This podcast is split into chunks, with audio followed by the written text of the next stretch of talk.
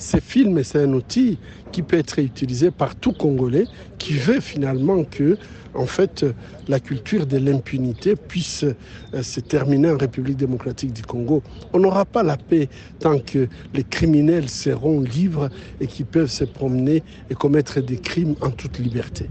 Vous avez suivi euh, la réaction du gouvernement congolais. Euh, un état de été mis en place, ça fait même un an. Et aujourd'hui, le président de la République, Félix Tshisekedi, a appelé à une réflexion pour voir comment adapter ou mettre fin à cet euh, état de siège. Il demande la contribution de tous. quelle sera la vôtre? Ben, Moi, je pense que j'ai déjà donné ma contribution. On voit très bien que l'état de siège a échoué.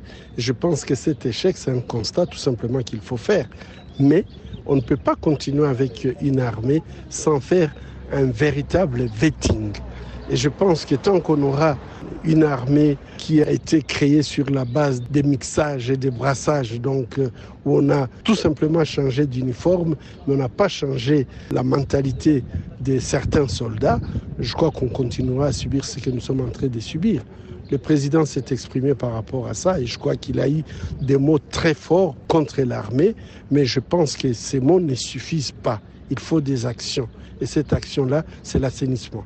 Et justement, qu'est-ce qu'il faut faire exactement? Parce que je dis, je l'ai dit, c'est l'assainissement de l'armée. Il faut avoir une armée professionnelle, une armée où les gens sont éduqués à protéger et pas à se comporter contre la population euh, qu'elle est supposée protéger. Et moi, je pense que le président a utilisé des mots forts par rapport à ça.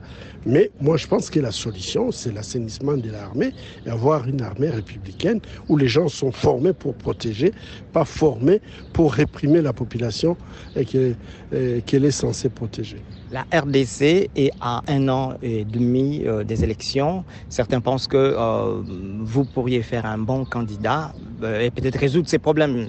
Qu'est-ce que vous, vous dites? Je pense qu'au Congo, il y a la liberté d'expression et s'il y a des gens qui pensent, il y a aussi la liberté de la pensée. Bon, leur pensée, leur expression les, les concernent. Et moi, je crois qu'ils sont libres de penser et de s'exprimer. Merci.